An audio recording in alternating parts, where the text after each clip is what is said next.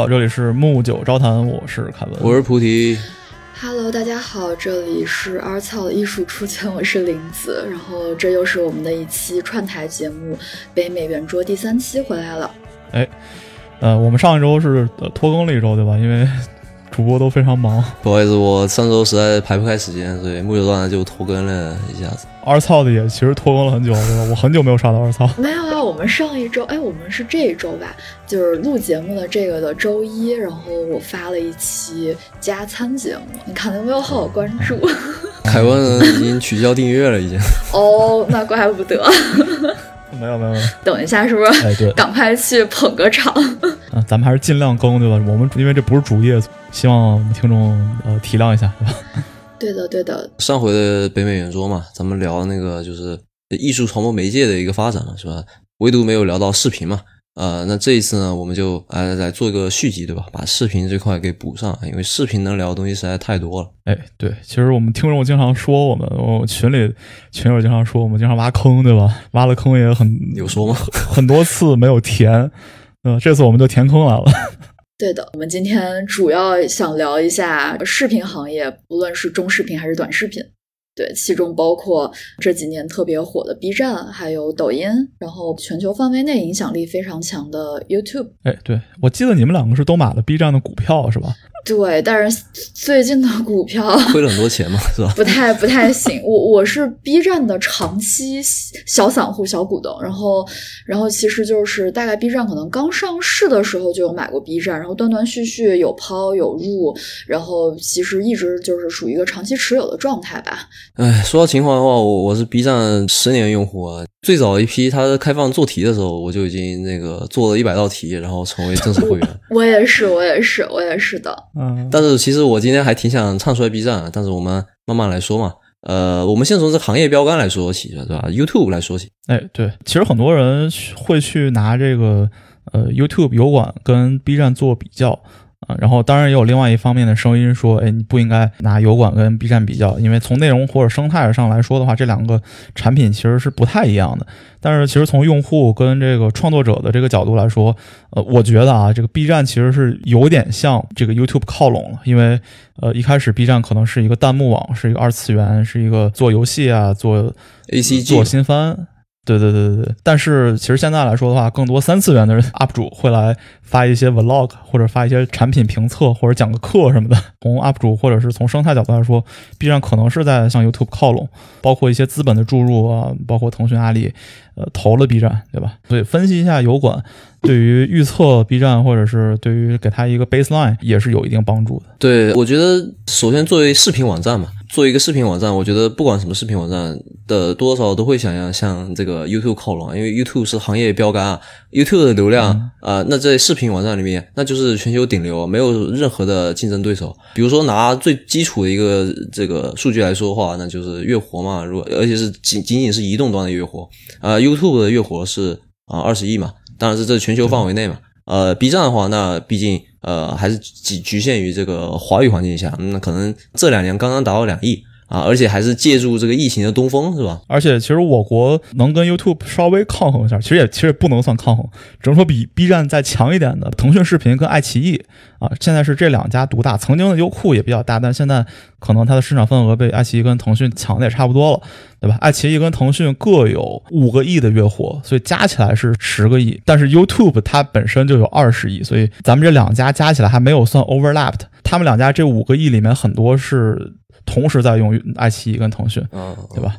就你你都不能算有十个亿，所以你跟 YouTube 来比的话，还是还是微不足道的，对吧？对，而且可能像 YouTube，它毕竟面对的是全球市场嘛，然后但是腾讯、爱奇艺的话，他们主要就是针对这个中国大陆地区这这一块市场，所以说他们可能还是就是因为地域的限制吧，用户上可能还是会有一些差距。哎，对。其实还有一个很有意思的一个点，B 站的用户的年龄是非常低的，大概是几岁到几岁呢？就是一五年的数据是百分之七十五的用户都是二十四岁以下。一五年的数据，对，这个有点早。这个确实有点早，但是但是就从现在来说的话，大部分的用户还是应该是三十岁以下吧，对吧？因为一五年你二十四岁，现在也就差不多三十岁。那不能这么算嘛？那他出圈以后，肯定吸引了一些非二次元的用户，那可能是年龄稍微偏大一点。但我觉得我同意你说的这个 B 站年龄是偏低的，他的招股书上写的是吧？他就是想做一个这个引领年轻人这个潮流的呃视频社区网站嘛，所以说他肯定他的打法跟 YouTube 是大相径庭的。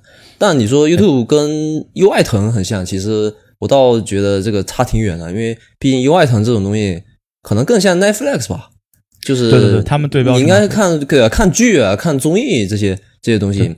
你如果你想看一个就是这种私人啊，呃不能不能说私人，就是非专业视频输出机构，，对，对吧？就是比如说咱们去做一个 UP 主的话，那肯定不是在优爱腾上做，那可能呃除了 B 站以外，其实有一个更像 YouTube 的一个产品，就是西瓜视频嘛，是吧？哦对西瓜视频，我觉得它主要是 UI 做的特别像 YouTube。对它完完全全，因为我觉得这个 B 站来说，它是弹幕网站起家。日本以前有个弹幕网站叫 Nico Nico 嘛，啊，对，这个一听这名字就特别的二次元嘛，是吧？Nico Nico Ni 啊，Nico Nico 你是什么什么意思？我也不知道什么意思，反正这个就是比较萌的一种说法吧，我也不太清楚啊，是吧？毕竟我也不是一个非常二次元的二次元，因为它有视频弹幕这个功能呢，那其实它的社区属性就会比较强嘛。你想，如果在 YouTube 上有弹幕功能，那其实你看视频会挺难受啊，因为 YouTube 上全世界什么人都有，直接在弹幕里吵起来了。那这个你看的就不是视频本身是吧？你看的就是吵架其实 B 站也有过这种吵架的感觉，它是，B 站可以管控啊，对吧？可对对对以删弹幕，还有管理员 对吧？嗯，对而且 B 站总体来说，它的这个 B 站的用户还是比较团结，因为大家可能都多多少少可能都会二次元，或者说你某个区嘛，比如说二次元区，大家都都比较喜欢二次元，那你这个弹幕稍微显就显得和谐一点，然后你看一些比如说很热血的动漫啊，比如说你刷到片头曲的时候，哎，弹幕里发哎全体起立啊，是吧？就会哦，对，比较热血的感觉嘛。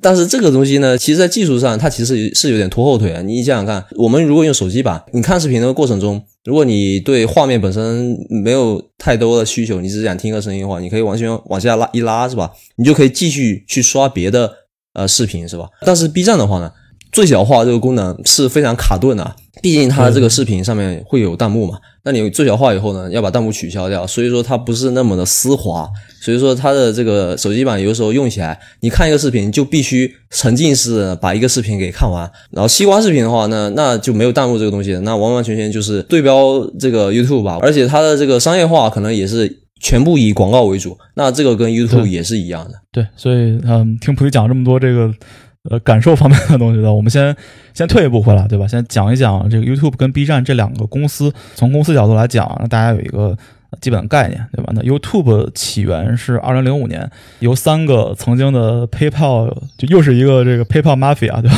就非常多的这个这个 startup 都是都是从 PayPal 出来，所以我觉得这个 PayPal 是不是像一个什么成功学基地之类的？早期对 YC 的前身，毕竟对像对对啊，然后 Peter Thiel 啊，大对对，Elon Musk 什么 Peter Thiel 这种，对他们他们这个 PayPal 出来的人，相当于就就改变了这个科技世界。呃，其中有一个领头的人还是一个中国人，他叫 Steve Chen 啊，这个人他二零零五年创建了呃 YouTube。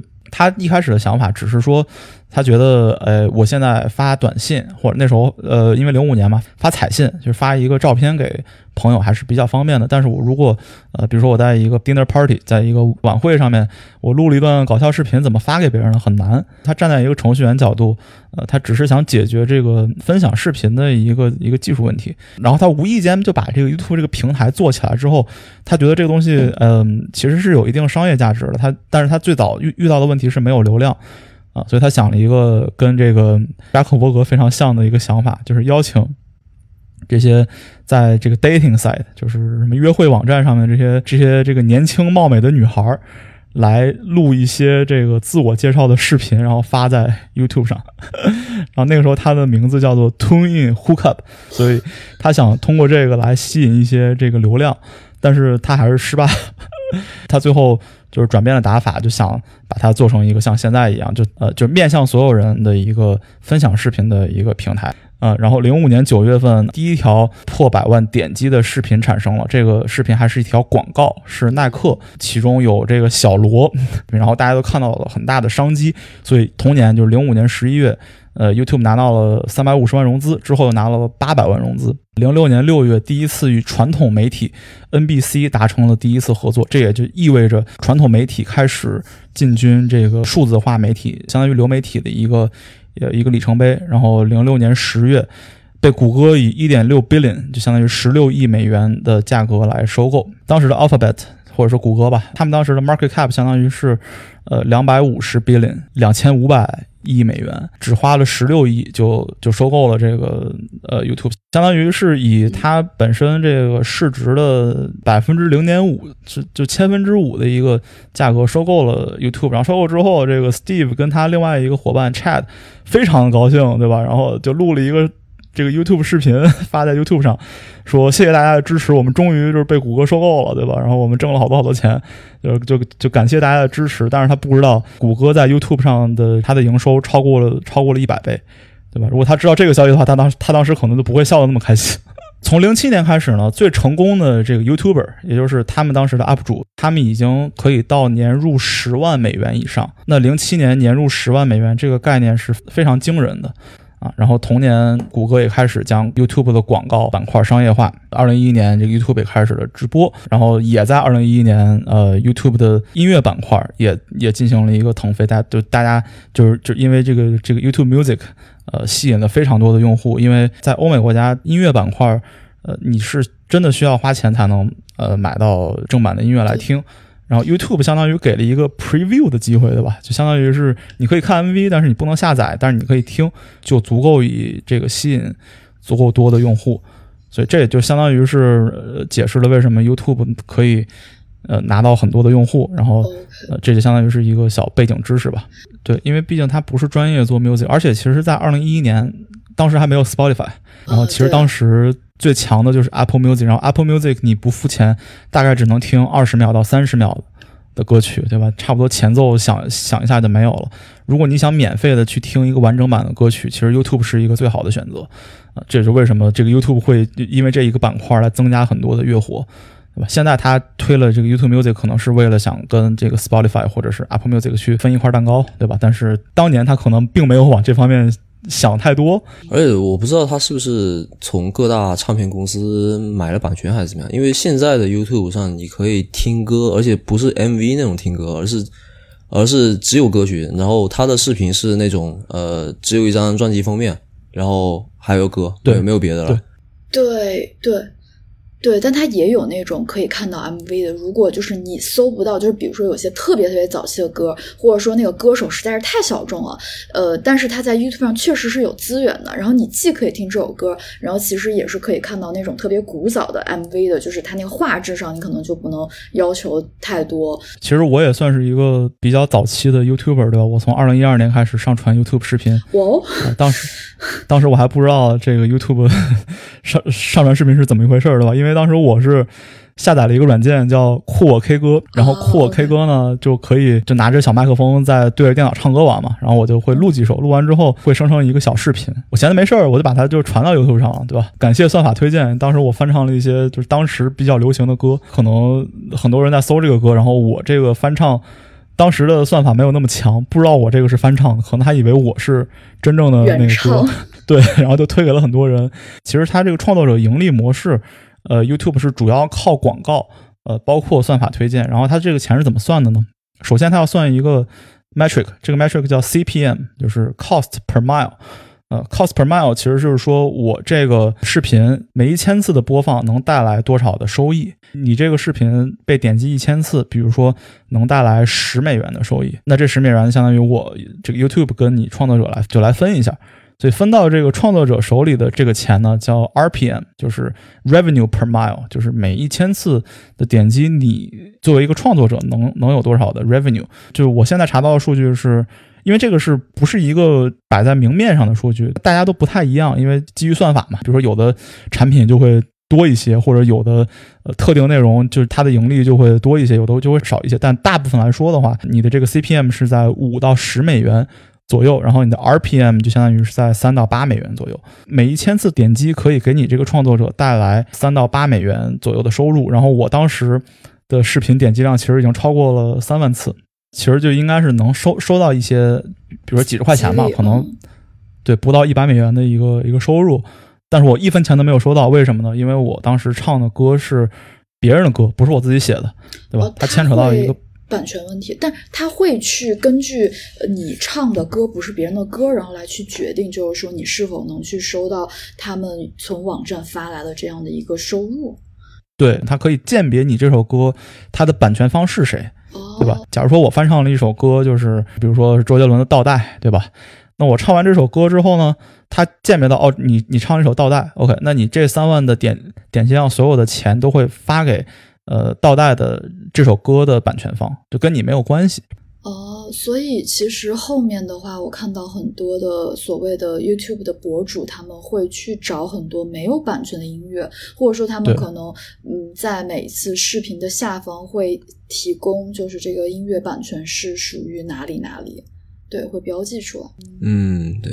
哎，这期节目播出以后呢，呃，有听友想要凯文老师的 YouTube 是吧？加入我们的听友群，对吧？别别别，没有，这应该是听友比较关心的一个话题。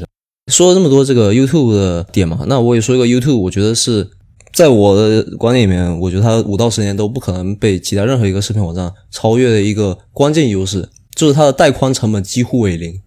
呃，这个东西呢，只能说 YouTube 它布局布的比较早。呃，早在零五年的时候。呃，Google 就买了很多这个所谓叫暗光纤嘛。这个暗光纤呢，大概就是说，呃，因为城市建设的时候啊，你要铺光纤嘛，那肯定要多铺一点啊。就好像你家装修的时候，如果你要走线的话呢，反正你就装修一次嘛，那你挖一次墙，你就肯定埋线埋的就多一点嘛。所以说，预计我们城市这个带宽需要，假设需要一 TB 的话，那我可能一次性埋一个十 TB，那剩下九 TB 干嘛呢？可能就被。啊，Google 租掉租走，呃，如果你能用低廉、很低廉的价格呢，去租一整片暗光纤啊，在某个地方的话，那它它就会把这个边缘机房建到那边去。那每次你访问 YouTube 这个呃访问请求的时候呢，这个请求都会被路由到呃这个边缘机房上。然后呢，接下去就是在 Google 的内网里面走了。这样的话呢，网络路由次数就大大减小，那么 OK 速度就大大提升。所以说，其实如果你用移动互联网是吧？因为有移动互联网可能跟这个还不是一套系统，你用移动互联网感受还不是很明显的话呢，你可以试试用网站登录 YouTube 和 B 站，那完全是不一样的效果。那 B 站实在是太慢了，跟 YouTube 比起来。如果我们只是单纯想要看一段视频，就是我们想用搜索这个功能的话。这个大家承不承认？其实，在海外的华人基本上都还是用 YouTube 去看这段视频。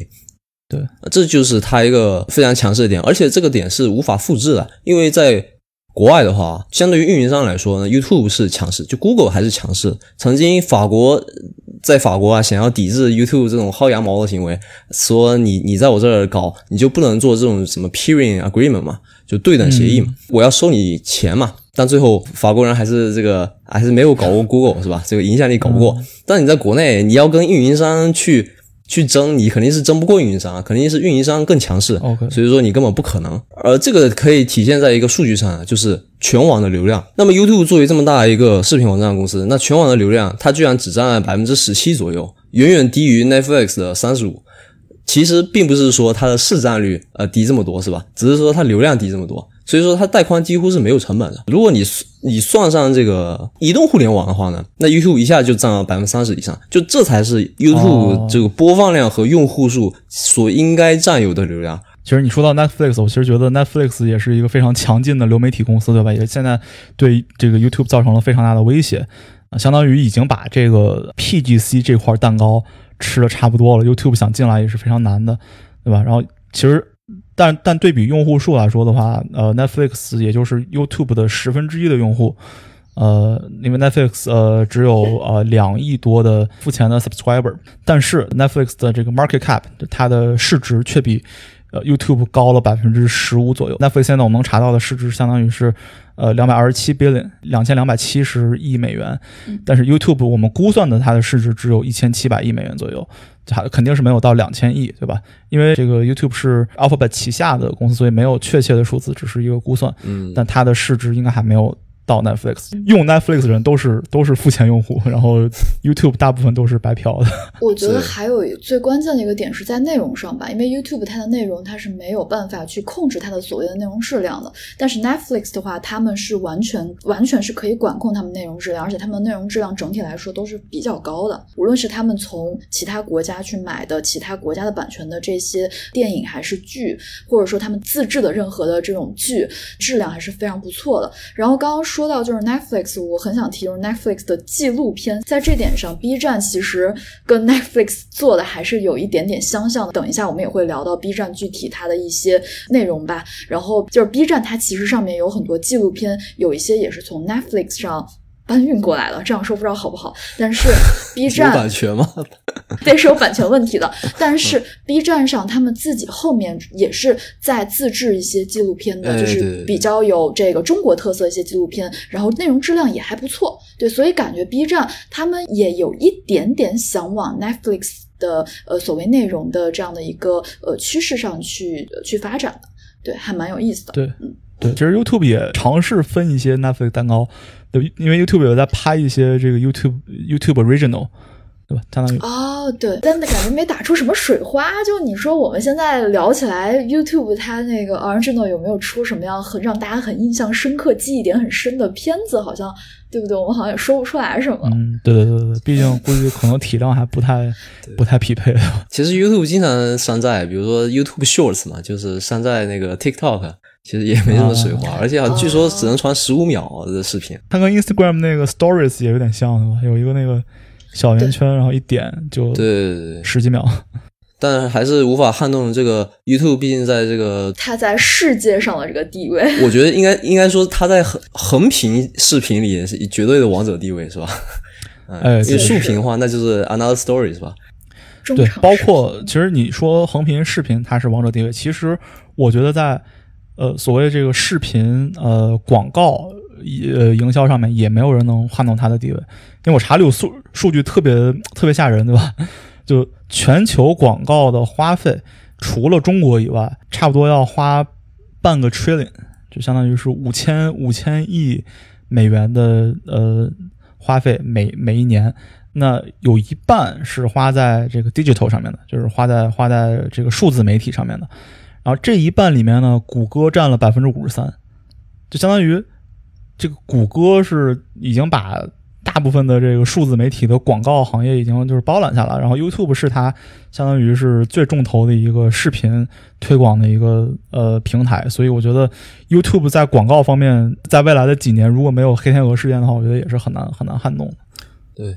不过，就奈飞的点就是说，其实它是完全不跟你打广告这这这个赛道啊。对，而且在奈飞成功以后呢，那其他陆陆续续还有别的那种流媒体嘛，比如说 HBO、HBO 那个，Disney Plus、呼噜还有什么？对对对对，哦呼噜、呼噜是其中唯一一个，就是它不是纯呃订阅制，它是有广告。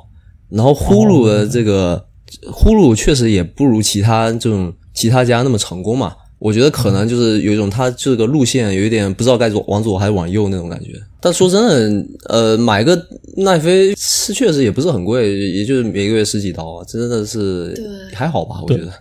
对你说的这个还好呢，是从北美的角度来说的。你是站在一个呃发达国家，然后高收入的角度来说还好，但是如果你把这个东西放到，比如说放到东南亚，放到越南，它可能就不是那么好，对吧？大家可能真的付不起这个钱。这就是 YouTube 厉害的地方，因为 YouTube 上的视频是囊括了几乎全世界所有的所有的文化。那其实你说奈飞的话，我我用最近用奈飞用的比较多。奈飞的话，基本上还是局限于几个呃欧美发达国家，外加日本，呃和韩国，好像就没有了。而且说到这个订阅费用，我觉得其实它可以参照这个苹果的一个订阅收费标准，然后订呃订阅标准去向世界不同地区的这个用户去收费。比如说，我来举个例子，就像苹果呃 Apple Music，它在它在北美这边的话，每个月是呃九点九九美金，但是它在中国的话是九块九九人民币。对。对，所以这就涉及到了这个分区的问题，对吧？比如说我们玩 Steam 游戏，我们都会注册一个阿根廷的账号，因为阿根廷是非常便宜的一个低价区，对吧？包括我用苹果，我都会用就在付费内容上，我都会用我中国区的账号从支付宝或者是微信付费，因为会便宜很多，所以可能可以解决一部分问题，但是。嗯，根本问题，这个贫富差距还是非常难解决。没有结果，发达国家的人这样利用这样的方式薅羊毛。对啊，对啊，就你相当于是给自己的 revenue 又变低，然后包括现在这个 VPN service 是非常强劲的。你像那个什么 Nord VPN 非常快，而且非常便宜。如果这个 VPN 的价格可以 offset 这你你这个每个月多付的钱的话，那我觉得那不如挂个 VPN，然后我们去找一个价格洼地的区。对吧？但我感觉看个视频要要操作这么多事情挺麻烦的，就干脆多交点钱算了。对对对，就是拿钱买时间。对对对对。其实呃，国内的话也有很多这个订阅制啊，比如说优爱腾几乎都是吧，就是为了少看点广告。对对，爱奇艺跟跟腾讯，我觉得爱奇艺可能做的更多的是呃国内的番剧，呃不不能说番剧了，就是三次元的电视剧，对吧？你可以抢先看啊，或者是没有广告之类的。然后腾讯做更多的可能是体育直播方面，对吧？因为我看啊，对综艺还有体育直播，因为我们是看 NBA 跟那个跟那欧冠什么的嘛，都是从从腾讯上面。嗯，对，还有一些电子竞技，那腾讯和 B 站都有买版权。但是说真的哈，像看这种 real time 的东西呢。作为一个 B 站粉丝，我还是会去 YouTube 上看，因为说这个 速度实在是不一样，速度快，对对对，是不是跟跟我们在北美也有一定关系？是不是国内会快一点？呃，是这样，之前几年的话，呃，我之前几年在公司加班嘛，那时候你是只能用电脑来听音乐或者听一些背景音的，啊，那时候我是绝对不考虑 B 站啊，因为这个。因为这个速度实在太慢了，是吧？YouTube 实在太快了。然后呢，但是我发现移动端好像是差不多的，好像 YouTube 的这个 B 站的移动端这个也也做的挺好，还可以。但这几年我发现，不管是这个视频的 B 站，还有我们天天用的微信，都慢了很多很多。我们在海外用，这是一个神秘力量，这个是 可能是不能深究的一个问题吧？对 对对，我觉得也是。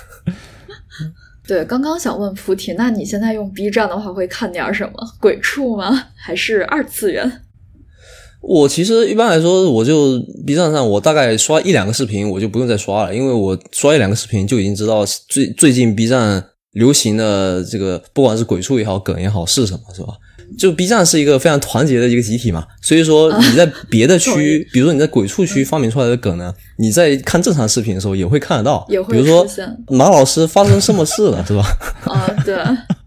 或者再比如说最近的那个什么，我只会心疼 gay gay 嘛，是吧？啊，还还有那个，比如说呃，还有各种有些东西都火到圈外去了，是吧？你根本不用上 U B 站，你都知道这些东西，比如说什么攀嘎之交，是吧？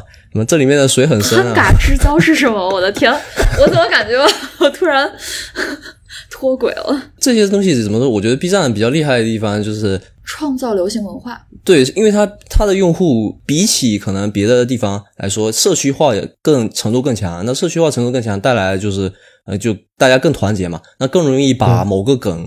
在非常短的时间内捧得特别红嘛？那那个马老师就是一个流传出去。对，其实鬼畜区我觉得这几年出了还挺多比较出圈的视频，像去年大概年初的时候，呃，当时不是特别火的那黑人抬棺，不知道你们有没有印象？对对。然后当时那个曲子就是对他那个背景乐，他那个 BGM 也很火，因为但是那个 BGM 其实是一首 EDM，是一首那种电音曲。对，但他居然是以这样一个方式，对，他是居然以这样的方式出圈，然后完了之后，等到下半年的时候，就是马老师，就是马保国的这个视频，然后到今年的时候，就是年初大概有那个两只老虎爱跳舞，然后还有对，那那个视频也很洗脑，推荐大家可以去看一下，对对对，还有各种版本的，对，然后完了之后，就还有就是像紫源菩提在我们这个群里给我们发什么对对子，对吧？就各种很神奇的鬼畜视频，对，对，那究其原因的话，其实嗯，大概是这样嘛，就是你在 YouTube 上看视频的时候呢，你可能是更多是以一个听者的身份，不是你不会觉得你是个参与者，但是你在 B 站上看视频很容易就变成一个参与者了，因为有弹幕文化嘛。呃，哎而且大大家都在留言的时候，很容易让你的这个多巴胺会多分泌一点，你也你也会想去发表一些你的见解，或者比如说二次元粉丝是吧？你看到什么一个巨人视频，你就会说献出心脏，对吧？然后什么作者把最后一话烂尾了以后呢，你也会刷什么把心脏给我退回来，是吧？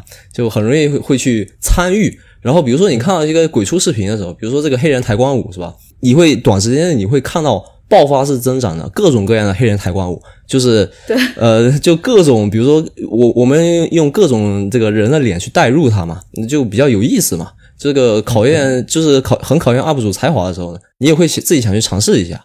所以说，他就容易在很短时间内把某个话题变成一个全网流行的梗。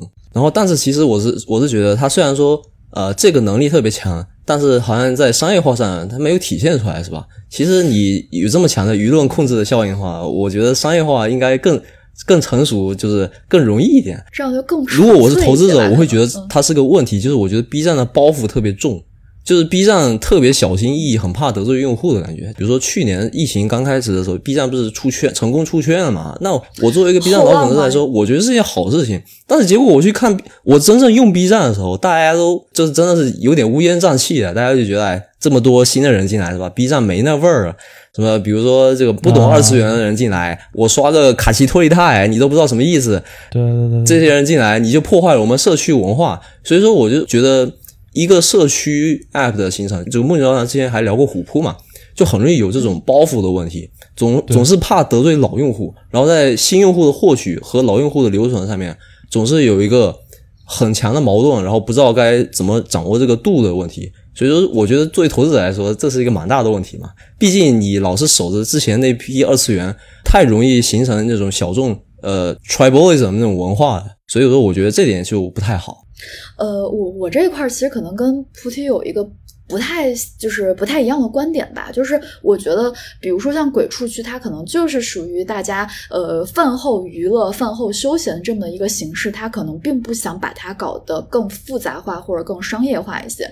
但 B 站不是，它其实也有它所谓的一些盈利模式，然后体现在其他不同的区，比如说我们可以举例生活区，就是像呃我看到了呃。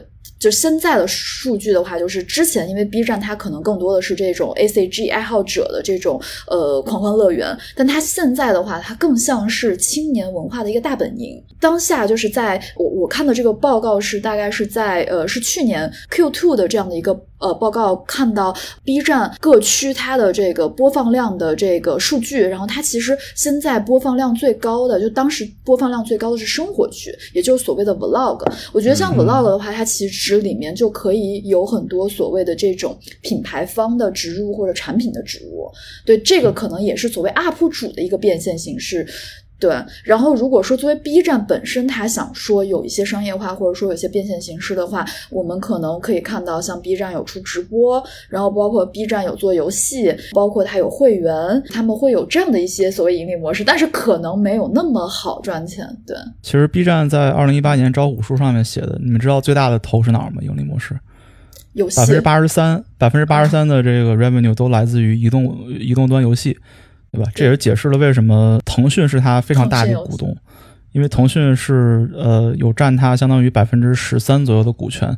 然后之后呢，阿里跟进，跟进投入了相当于百分之八。那那这两个公司其实跟在 B 站上面来说的话，其实都是以呃游戏呃这这这个地方为主战场来做盈利的。然后 B 站虽然它自己本身想推行我们想利用它自己的强项，比如说什么社呃社区文化、二次元、鬼畜，它的一些比较强劲的板块去来做一些变现，但是它还是要听相当于大股东的话嘛，对吧？还是要看脸色行看脸色行事，毕竟是一个。呃，市值没那么大的一个一个公司，在招股书上面报的数据是百分之七是来自于广告，百分之七来自于直播，但是八十三是来自于游戏。呃，近两年呢，他说呃我们游戏已经非常非常的少了，对吧？但是我们一查数据，还是远远超过百分之五十。所以 B 站从从真正的变现或者从一个投资者的角度来讲的话，那游戏是最大的一块儿。在我看来，这也是一个不好的点，但也它同时也代表了一种机会，对吧？说明它还没有完全的去发掘，比如说在 Vlog 呀、呃、挣钱，相当于这个蛋糕还没有被开发出来，对吧？到去年年底的年报的时候，它的手游已经只占到百分之四十，然后第二位是直播以及这个增值服务，就是所谓的大会员嘛。会员制啊，大会员对广告只占到百分之十五，对它的它的广告可能一部分是因为大家投放没有没有这种惯性，对吧？因为其实，在欧美来说的话，通过 Google 和它的 AdSense，包括它的什么 Search Engine Optimization SEO 这种算法来投放，已经形成了一种非常强的惯性。大家广告投放商或者 marketing team 会首先想到这一方面，但是 B 站可能还没有形成这种惯性，没有实践证明它是可以 work 的。所以它是一个比较新的领域，但是同时也证明它的这个增长潜力非常的强。其实你说，如果他把广告，他的广告做的特别克制嘛，如果你是说到他把广告放开了以后，我觉得投资人也会担心，因为现在说真的，它带来的很多新增用户，就是因为 YouTube 有广告，而 B 站没有广告，而他们的 UP 主有些是大量重合的，就在华语环境下是大量重合的。哎，那我就去 B 站上看嘛，因为没有广告嘛。对，但是。B 站的广告，所以说就只能小心翼翼的加，对吧？它就包袱特别重。它比如说开屏广告，开屏还不不一定每次都有广告，对吧？有可能有的时候开屏就是 B 站自己的一些活动。然后呢，比如说可能会有一些，因为 B 站的这个移动端它是双列嘛，你一个界面上可以看到大概七八个视频，对对，很很多个视频，但不是每一个都是视频，有些有些就是广告，而且它会明确告诉你那是广告嘛。对，他就是做的特别克制。所以说它这个营收也不是很高，但它手游的话呢，呃，其实 B 站的手游我是玩过的。前几天为了做节目 是吧？Final Fate 是吗？我为了做节目，我我我又把前几年玩了一个 B 站代理的一个手游又拿出来玩一下，结果不小心玩到了凌晨六点半。凌晨六点半可还行？对，就太阳已经出来了，这个非常敬业。像这种游戏呢，靠什么赚钱？就是靠所谓的叫厨力嘛。他会把这个，比如说卡片，比如说几个人物，哎，设计的很好看啊，是吧？然后你就会想去呃充钱抽卡嘛。那这种东西的话，往往这个跟年龄就有很大的限制，是吧？你肯定年轻的时候更喜欢抽这些卡，年老的时候 就不想再把钱花在这上面了，是吧？对对对。但是我发现了一个点，因为我那天我很久没玩了嘛。呃，我是大概可能四五年前玩的，然后我又拿出来玩了以后，我有一天发现我的这个苹果手机不是有那个 Screen Time 吗？我发现 B 站那个那个柱状调的上天去了，然后我就很纳闷，然后我仔细研究一下，就发现因为我玩了 B 站代理的那个游戏，所以说所有的 Screen Time 都被放到 B 站上面去了。它是贡献给 B 站了，是吧？啊，OK。但你那个游戏是一个是一个独立的 App 吗？还是它是一个独立的 App 呀？哦，但是它算它算成了 B 站是吗？对，它在手机里面算成是 B 站的这个屏幕时长。OK，所以说我那天的 B 站屏幕时长是十几个小时。那这一点的话，其实那我就想到了，比如说，因为现在屏幕时长其实也是非常重要一个互联网公司的一个估值标准，对吧？你把这个游戏的东西放到这上面去，当然这个这个这么做肯定是合理的，因为它是全权代理嘛。这个游戏是日本开发的，那这个在中国大中华区，那就是 B 站全权代理。在协议里面，你肯定是可以这么做。但是说，就是说，比如说你作为一个如果是一个不明真相的投资人，你去看它的 Screen Time 的这个数据的话，那是不是就容易有点 bias 嘛？有点误导投资者感觉，对吧？而且 B 站的这个画质也是也是一大问题嘛。啊，所以，所以我刚前面提到买大会员。啊，要买大会员，哦，买大会员才有四 K 是吗？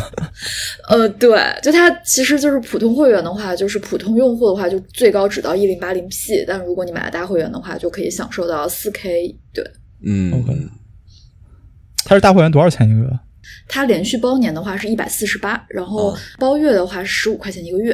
嗯，那还是比 YouTube 便宜很多。YouTube 好像九块九毛九美元嘛。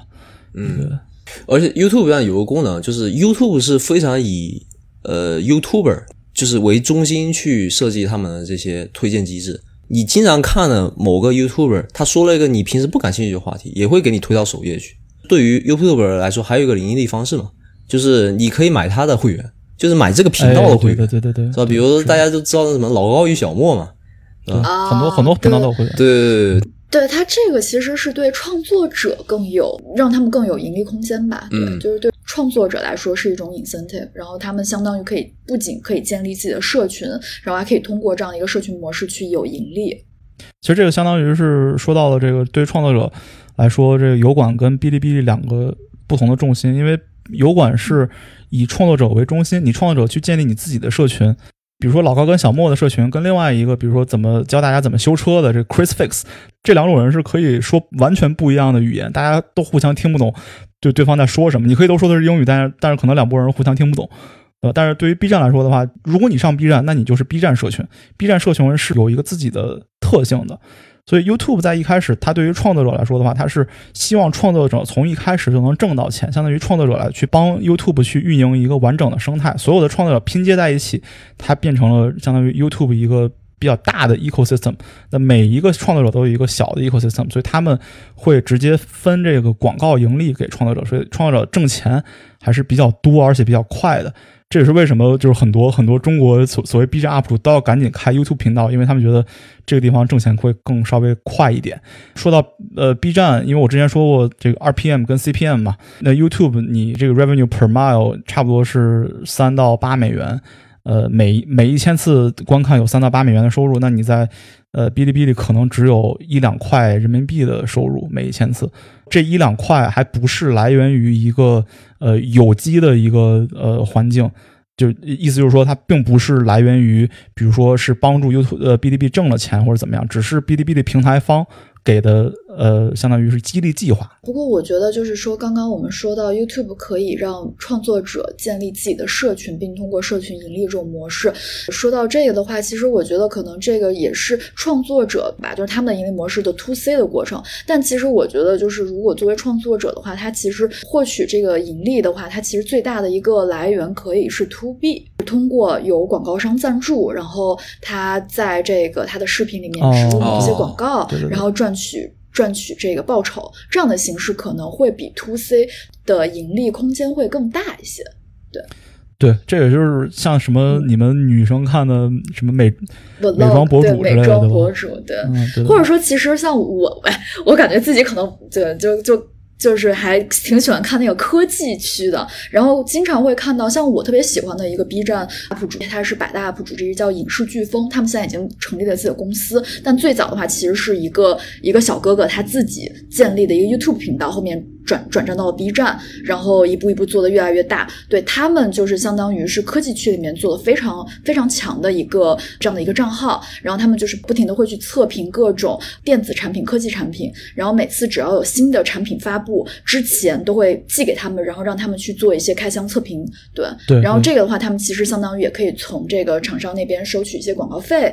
对，然后嗯，对，比较重要的一个盈利模式。对，前一阵儿我还看了那个那哥们儿影视飓风那哥们儿拍了一个年度回顾，对吧？就说这个疫情怎么差点击垮影视飓风。对对对，我也看到那个。然后当时我看的时候，真的有一点不爽 B 站，对吧？有一点想看衰 B 站，因为就真的如果它只靠 B 站的点击量来说的话，它真的是没没有办法支撑的。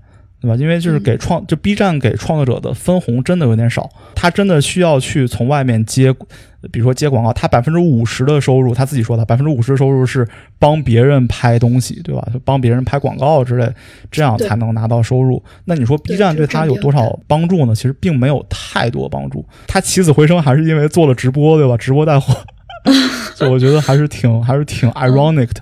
对吧？因为我关注他，是因为我觉得他的视频质量真的非常高，然后这个人是一个专门搞他本科是学电影的，对对他是一个很专业的人，所以嗯他的视频质量是非常高的，而且是他会拍一些就是非常有有文艺范儿或者是非常有情怀的视频，就我是非常乐意看的。但如果他真的需要去靠比如说直播带货这种，就跟他本来定位是完全不太一样的一个方方面才能才能活下来的话，那我觉得是不是对吧？这个模式真的好吗？对吧？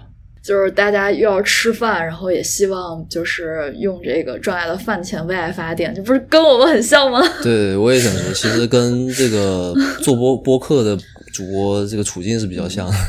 对这个我们播客行业里的顶顶流，一般也是就是跟厂家合作，然后去生产节目，而不是直接通过听众的收听来赚取收益。对，其实更多还是从 B 端。对，对对，而且我就我我，因为我们认识了一些就是播客主嘛，那么有很多的播客主也开放了这个爱发电，或者是像国外的这个 Patreon，就相当于国外版的爱发电了嘛，也是先呃基于呃粉丝捐钱，或者是会卖一些小周边产品，周边，嗯，呃来来做。但是我就我们台目前还没有做，对吧？因为我们觉得我们台也没有。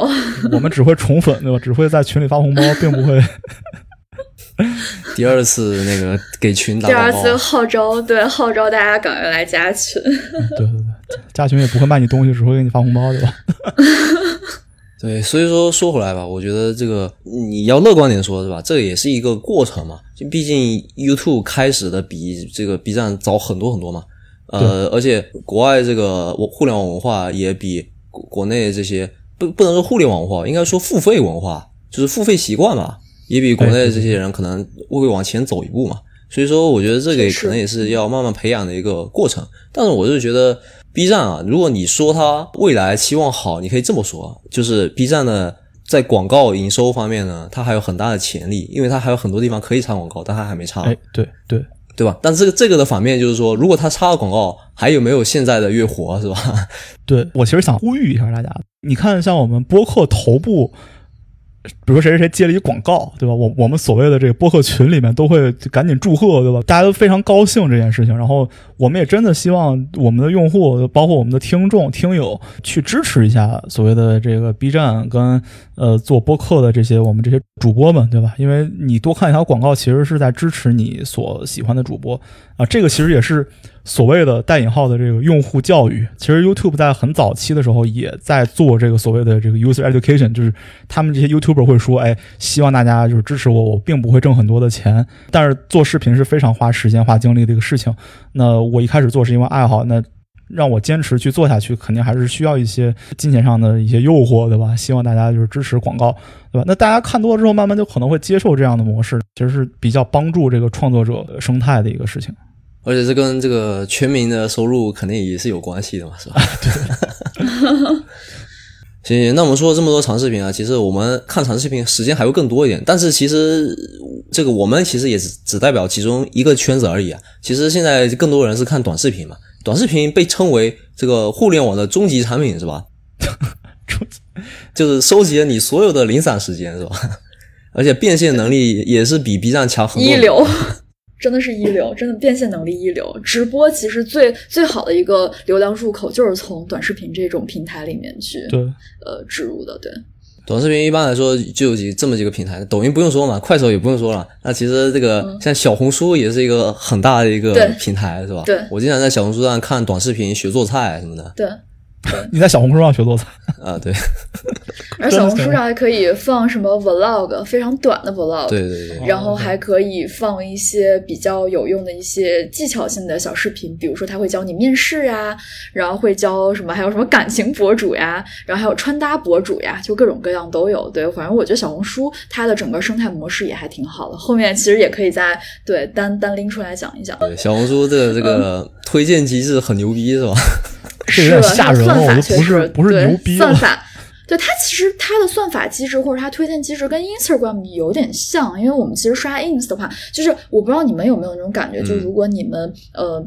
我像我们之前有有发生过就是这样的情况，就我当时私下我们跟一个朋友在聊，呃，一个家居品牌，然后就说那个家居很好看，然后后来聊完之后，我们就打开了 Instagram，然后神奇的事情发生了，就在刷刷两张朋友的照片之后呢，就会出现了那个家居品牌的广告。小红书这种事情非常多，小红书真的是太多。对啊，就比如说我，我前两天跟我女朋友就聊了一下，非常非常野鸡、非常非常小的一个城市在，在我们这儿叫东桂林，对吧？这个城市有多小呢？就相当于是一个国内的一个县县里边的一个小村落的感觉，对吧？这个这这这个人口有多少？有一万人吗？这个小城，就不可能就不可能随便就能刷到这么一个地方。但我跟他说完之后，他马他马上推送，就是东桂林房价什么什么起飞之类的。起飞，就感觉像监听一样。对啊，就就真的是监听。我我觉得已经不已经不用说感觉了，就我觉得他一定有监听。那我跟你说一个更吓人的，就你这个还是就是跟别人对话的过程中，对吧？我有一次我就自己在家，你是自己在想吗？不，我自己在家，然后我上厕所，然后我上厕所打开小红书一刷，他给我推的第一个是就是推荐给我日本马桶盖，哇，那说明他那个摄像头也开着了吗？啊对啊看到你看看到你在厕所这个有点太夸张了。场景识别对吧？什么这个就真的很吓人。就有一句话现在出现在脑海里：“Big Brother is watching you。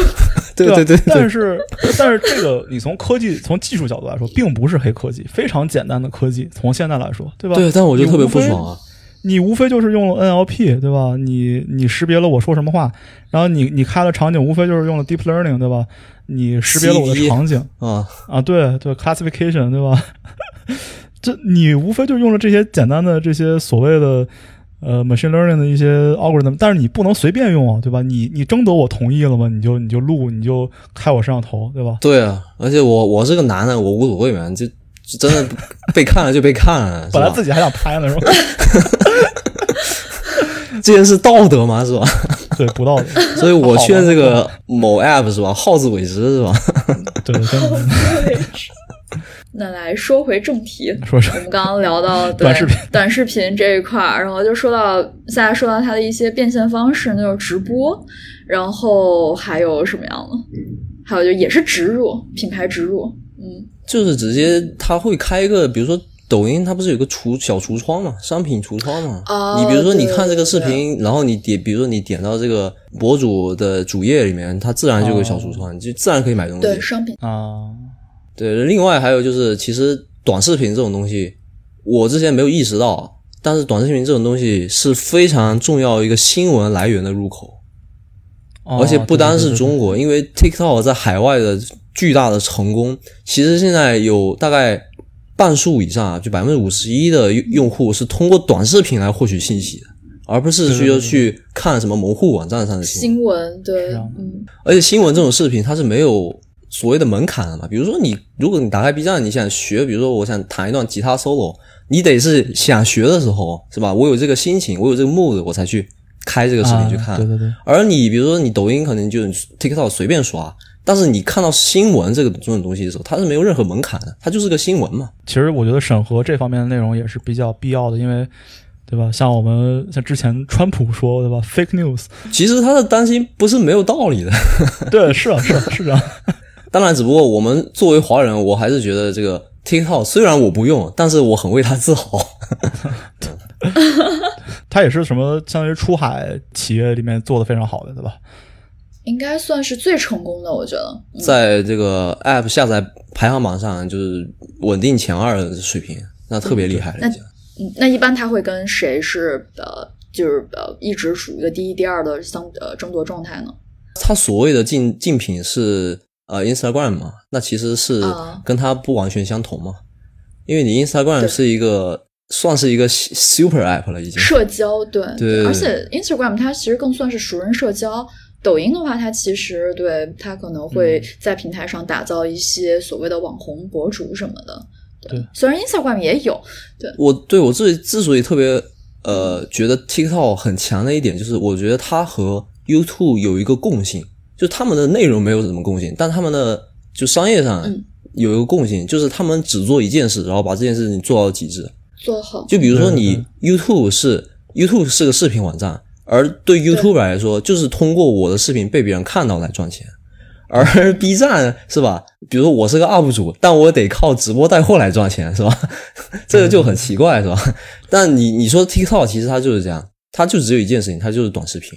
那如果你像 Instagram 的话，它其实不单只有短视频啊，它主要是图片分享，而且你主要是看你朋友的图片分享，就最多加上一点你喜欢的明星吧。对，它的短视频和长视频和竖屏的那种就 Reels 嘛，这个 Reels 其实才是对标抖音的，但是 Reels 只是 Instagram 的功能中的很其实算是比较微不足道的一部分而已。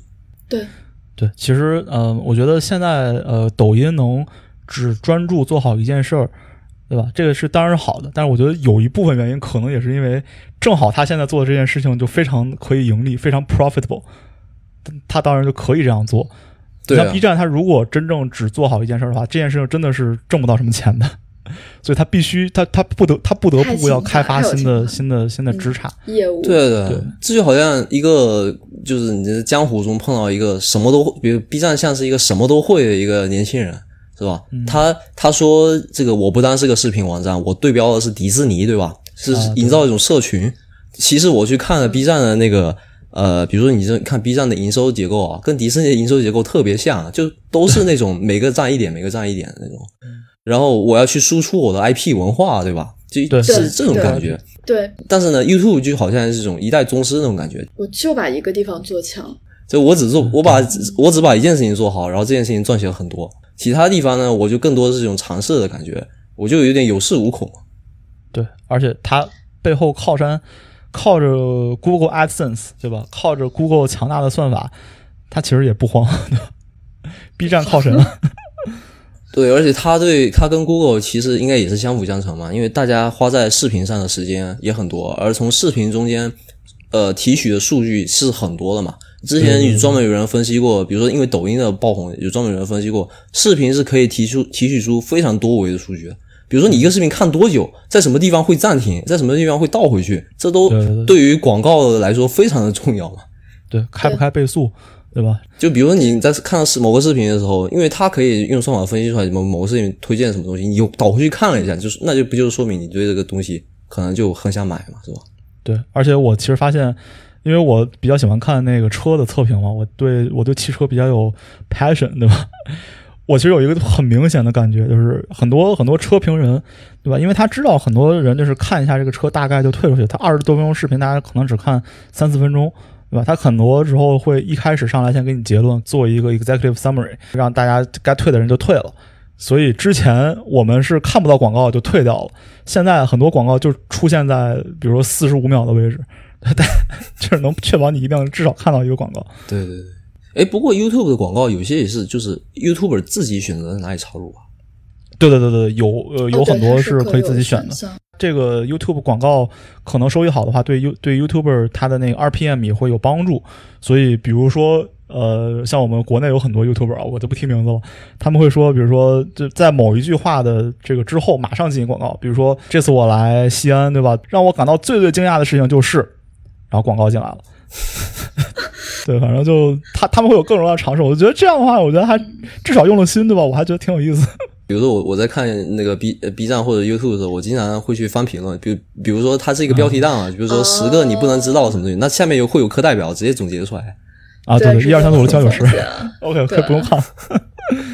这对这期节目也聊的差不多了。我们算是把这个人类的这个艺术传媒的这个媒介聊了个遍，是吧？呃，今但今天是只聊视频，因为视频能聊的东西实在是太多，而且肯定还有很多我们没有 cover 到的地方。聊到的点，希望听友们在下面给我们留言，我们可以继续讨论下去。